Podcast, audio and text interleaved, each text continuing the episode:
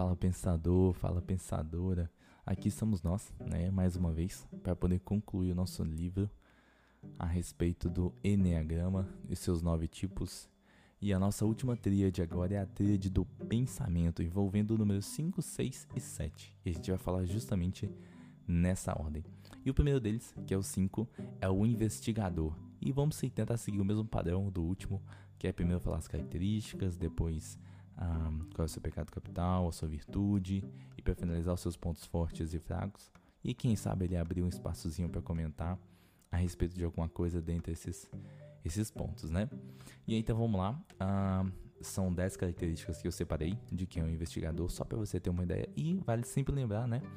Que não necessariamente você vai se identificar com todas, ou talvez nem se identifique, porque dentro de cada um tipo a gente vai ter aí é, alguma, alguma variação.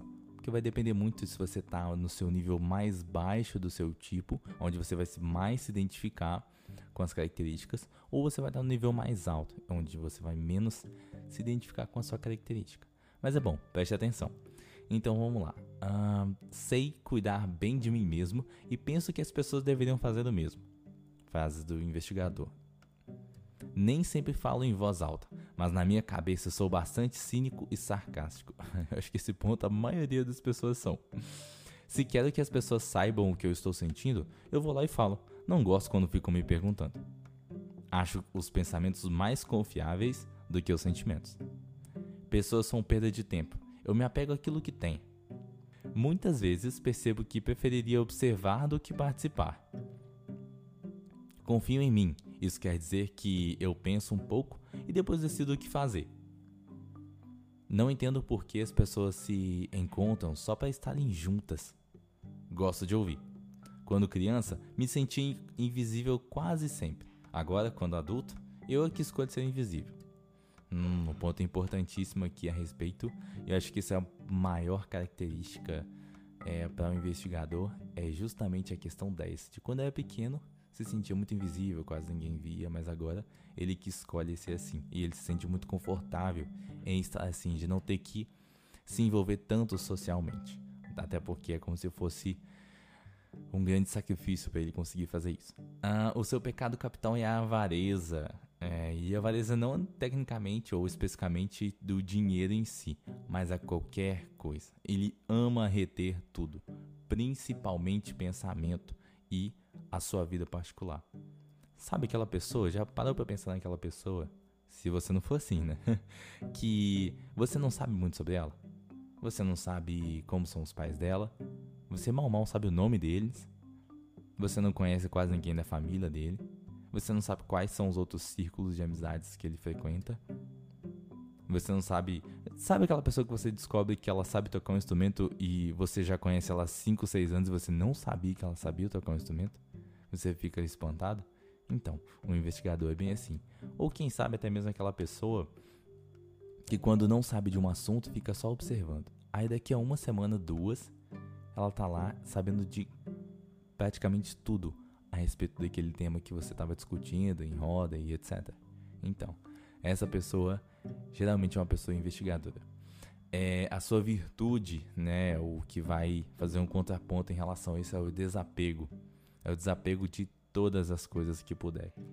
Da maior parte da sua vida particular, daquilo, coisas simples, que a gente tem o prazer de sempre conversar com o outro, de, de expor, de dizer né, as dificuldades do dia a dia, é, talvez, quem sabe, da vida a dois, as dificuldades em relação ao emprego, as dificuldades em relação à situação do país que nós estamos vivendo hoje, né? Então, para quem está escutando esse podcast no futuro, tomara que tenha dado tudo certo.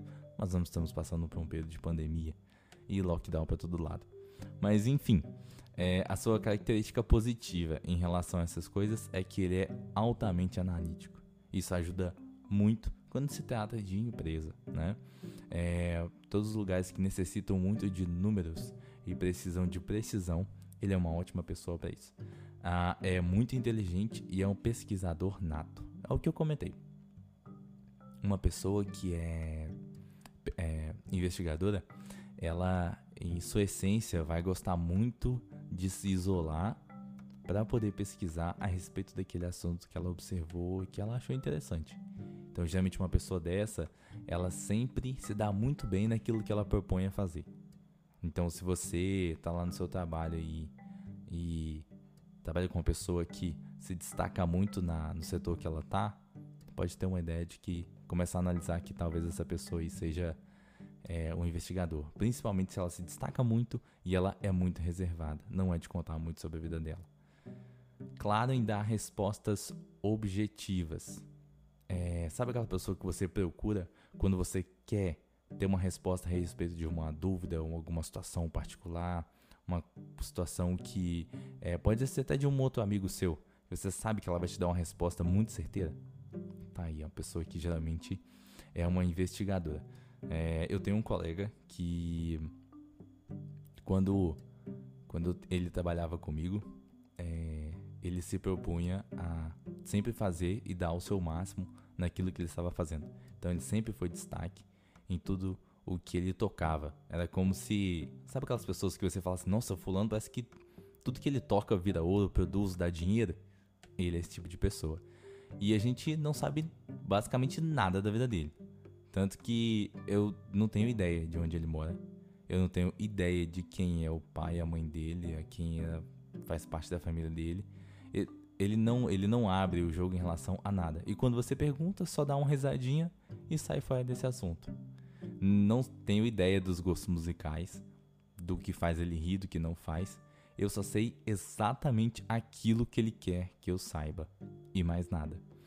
É, e um, as características, os pontos negativos para a gente poder finalizar a respeito do investigador é que é, ele não é assertivo com ele mesmo e aí vai entrar muito nesse ponto de, por exemplo, é, acontece que ele tem, por ele amar reter as coisas, ele tem lá um equipamento eletrônico, uma impressora, um computador, um telefone, é, um micro-ondas, qualquer coisa que seja muito velho. E aí esse produto estragou. Ele geralmente vai perder horas e horas e horas para tentar consertar pela, por conta própria por ele ser altamente reservado e reter tudo, inclusive emoções, essas, esses equipamentos velhos e tudo mais, ele vai sempre procurar resolver por conta própria. E é por isso que eles geralmente, geralmente são pessoas é, extremamente inteligentes e bem-sucedidas naquilo que eles fazem, porque eles não buscam a ajuda do outro. Então eles são pesquisadores natos. Só que isso é perca de tempo. Geralmente é só trocar, joga fora, compra um novo e está resolvido. Mas não, eles geralmente perdem tempo com esse tipo de coisa.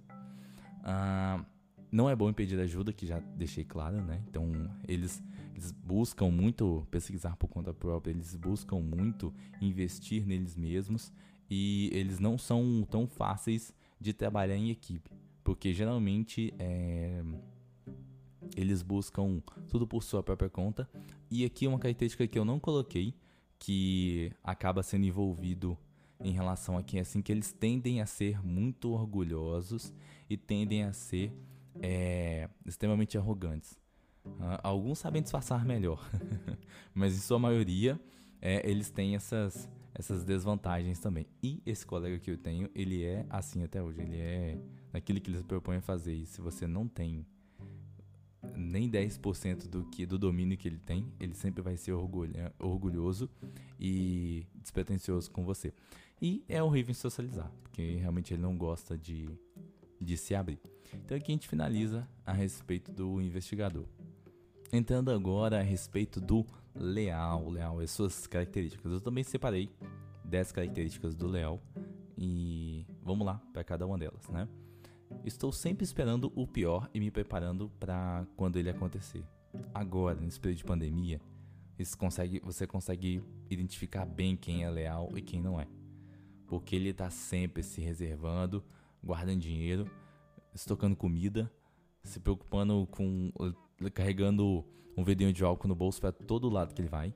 Então você consegue identificar bem no momento como esse e geralmente eles é o que diziam, é, são os primeiros a dizer eu previa que isso ia acontecer, enfim. Então eles eles é, têm, têm essa característica de estar tá sempre se preocupando com tudo. A maioria dos meus amigos não sente tanta ansiedade quanto eu. Isso aí é bem difícil de, de conseguir distinguir hoje em dia. Todo mundo tem ansiedade. E todo mundo tá com ansiedade à flor da pele por causa desse momento de pandemia, de todo mundo que fica em casa e isolamento e etc.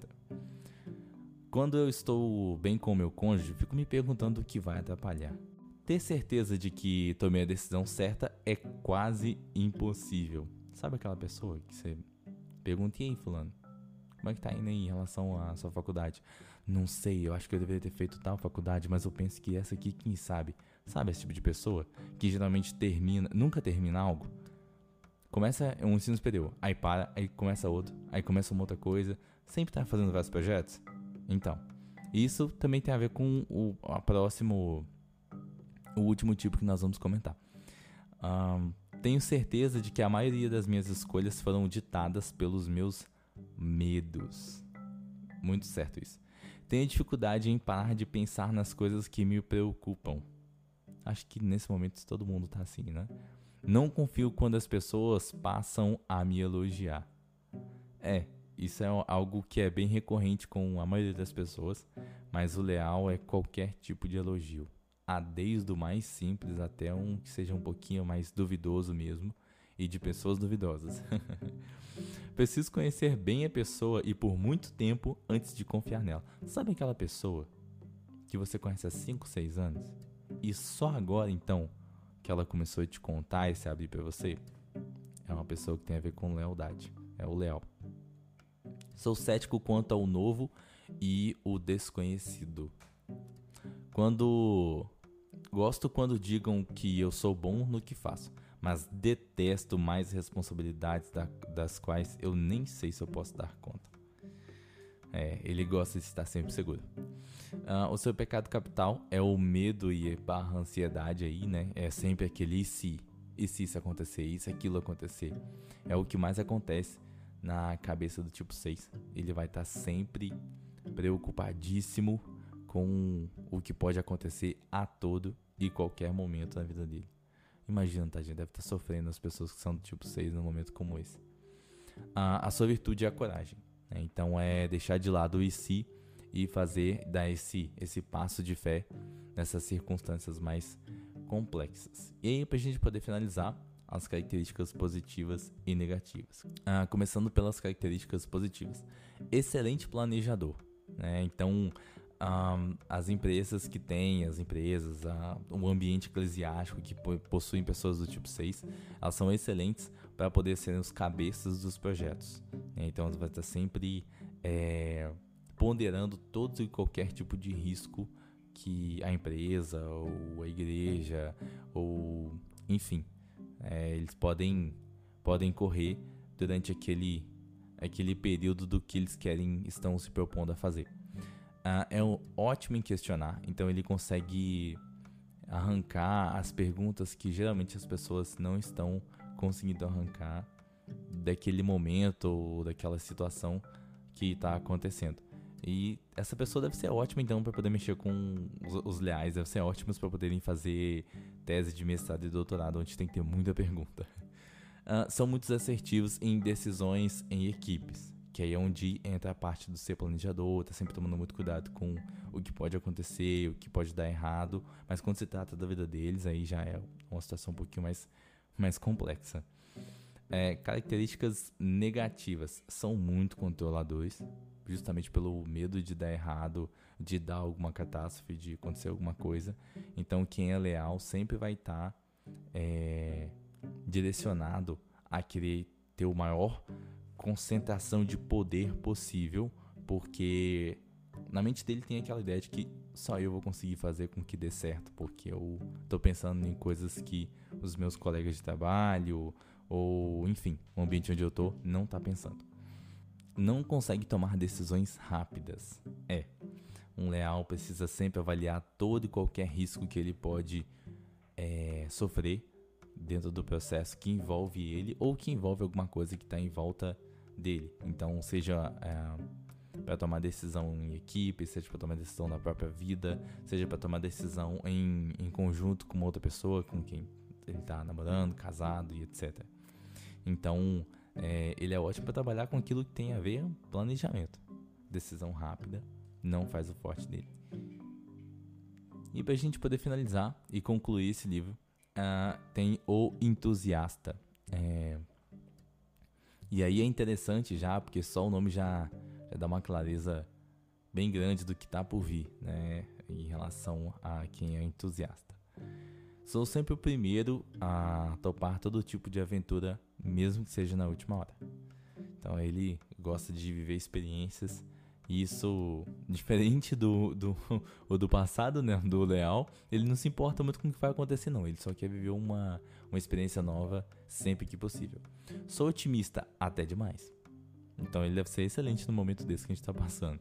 Sofro com o medo de estar perdendo a diversão. A expectativa é a melhor parte da vida. Nisso eu devo concordar com o entusiasta. Uma das coisas mais, mais legais que existem é você comprar alguma coisa na internet e ficar esperando ela chegar. A expectativa, ver de onde está passando, principalmente compra internacional. Os países que, ela, que o seu produto vai passando, aí quando garra lá na, alfândega, né, que é como se fosse um buraco negro, você fica perdido lá e pelo menos um, um mês. Então essa parte eu acho legal, acho bem divertido mesmo. Variedades e espontaneidades são os temperos da vida. Sou popular e tenho muitos amigos. É, uma pessoa que é entusiasta, que tem um alto astral bom, uma energia ótima, deve ser ótimo de se conviver. Então, com certeza deve atrair bastante gente para sua volta. Quando as pessoas ficam sérias demais, procuro fazer algo para as deixarem relaxadas. Interessante. Isso aqui eu gosto de fazer. Eu me interdio fácil com a rotina e procuro sempre coisas novas. A vida é melhor do que as pessoas pensam. Acho que as pessoas se preocupam mais do que deveriam. Ele é bem o oposto do leal, né? Então ele, ele não avalia muito os riscos das coisas e nem sente muita preocupação em relação ao que pode acontecer. E o seu pecado capital é a glutonaria de experiências, né? nem sempre só da comida em si, de comer uma coisa nova, mas de sempre estar tá vivendo alguma coisa nova. É uma das frases que está dito ali, né? Ele, ele fica com receio ou com medo de estar tá perdendo algum, alguma diversão, alguma experiência nova que ele ainda não teve. E aí, assim, essa glutonaria não, não fica só ligada à comida, né? Então, é, quem sabe um, um, um pular de paraquedas. É, aí entra também né, a comida, com, comida diferente, frutos do mar, alguma coisa bem doida, sei lá, sangue de cobra no café, ou, só experiência louca, maluca. Ele curte todo tipo de coisa. Escalar pedra, é, rapel e etc, né? E a, a sua virtude vai ser respirar, colocar os pés no chão e parar para pensar e, e pensar um pouquinho e deixar com que as coisas aconteçam, com que elas fluam e tudo fique ok. Aí uma coisa interessante sobre o entusiasta é que eu lembrei de uma situação que acontece bastante é quando você vê algum memezinho na internet que envolve uma criança, que ela faz alguma arte é, e aí depois ela vai lá e faz alguma brincadeira, alguma gracinha para pro lado da pessoa que que é responsável por ela, pai, mãe, vó e etc. Então isso tem a ver com, com o entusiasta, né? Que ele está sempre buscando coisas novas, experiências e coisas diferentes para fazer, que ele acaba não percebendo que ele atropela é, algumas regras do jogo da vida e isso causa problemas para ele. Ele sempre tenta tirar esse desconforto. Então lá suas características positivas para a gente poder finalizar é que ele é otimista, então é aquilo que foi comentado em cima, ele acaba tendo muitos amigos e muito disso porque ele tem essa vibe positiva de não, tudo vai melhorar, tudo vai ficar bem, paz e amor, e é isso aí. Uh, ele é um ótimo potencializador de experiências, ótimo criador e inovador, principalmente quando ele é líder. Justamente por causa disso, porque ele vive tanta coisa nova, tanta coisa legal que ele gosta de ficar experienciando. Então, quando ele está dentro de um ambiente onde ele pode ser criativo, ele deve ser criativo, ele vai conseguir se absorver aproveitar muito disso. Tem uma empresa chamada Riot Games, ela é dona de alguns jogos e uma das coisas que eles fazem para todo funcionário que trabalha com essa parte mais criativa do, dos jogos deles é, é, dar uma bolsa, né, que é um valor todo mês, para que eles gastem com jogos. para que eles possam experienciar, experimentar outros jogos, para então poder levar isso da cultura da empresa, que é uma cultura de ser mais mista, né, de envolver várias referências de cinema, música, outros games e etc. para dentro dos jogos deles. É, então esse é um, é, um, é um lugar que eu tenho certeza que quem é um entusiasta, principalmente gosta de mexer com essa parte de design, game design, etc., adoraria trabalhar. E características é, negativas é que ele perde o foco facilmente, porque ele está sempre vivendo uma coisa nova, está experienciando algo que ele ainda não viveu e pensando no que ele está perdendo enquanto ele está ali. Então, é, ele perde esse foco rápido. Totalmente diferente do investigador, ele vai ser generalista demais. Então, ele não vai se preocupar em ser o melhor naquela função que ele está exercendo, seja dentro do ambiente eclesiástico, seja dentro do ambiente empresarial.